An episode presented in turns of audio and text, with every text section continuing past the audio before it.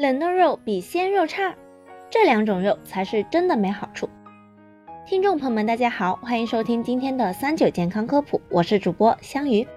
很多人都认为肉被冷冻后营养价值就会下降，新鲜肉营养价值才更好。可事实上真的是这样吗？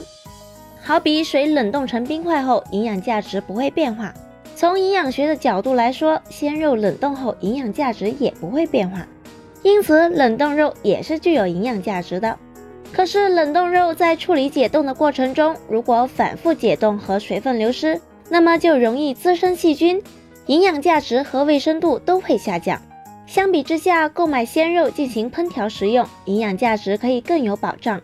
从中医来说，猪肉可以补肾，鸡肉、牛肉、羊肉都是属于温性的。像最近天气逐渐变得寒冷，开始进入初冬季节。羊肉就是一种最适合冬季寒冷季节进补的肉类。另外，比起冷冻肉，下面这两种肉被营养学家列入不健康的肉类，不仅营养价值低，而且长期吃会影响健康，还有可能会致癌，所以最好少吃或者不吃。第一种是僵尸肉，一般是国外冷冻多年、超过安全食用保质期的冷冻肉，被不法分子低价回收走私，然后当做普通冷冻肉销往市场。这类肉的来源不明，多为走私品，质量和食品安全都不能保证，所以最好不要食用。值得提醒的是，随着家庭冰箱的推陈出新，很多家庭的冰箱容量都越来越大，保鲜技术也越来越好，这导致一些家庭喜欢购入大批的鲜肉，然后放冰箱里存着，久而久之，在冰箱的角落里总会堆积了一些冷冻时间过长的肉。这些肉虽然购买的时候很新鲜，来源正规，但是经过了长时间的冷冻，而且是存放在一般的家用冰箱里，存放时间太长就不合适了，这也会变成僵尸肉。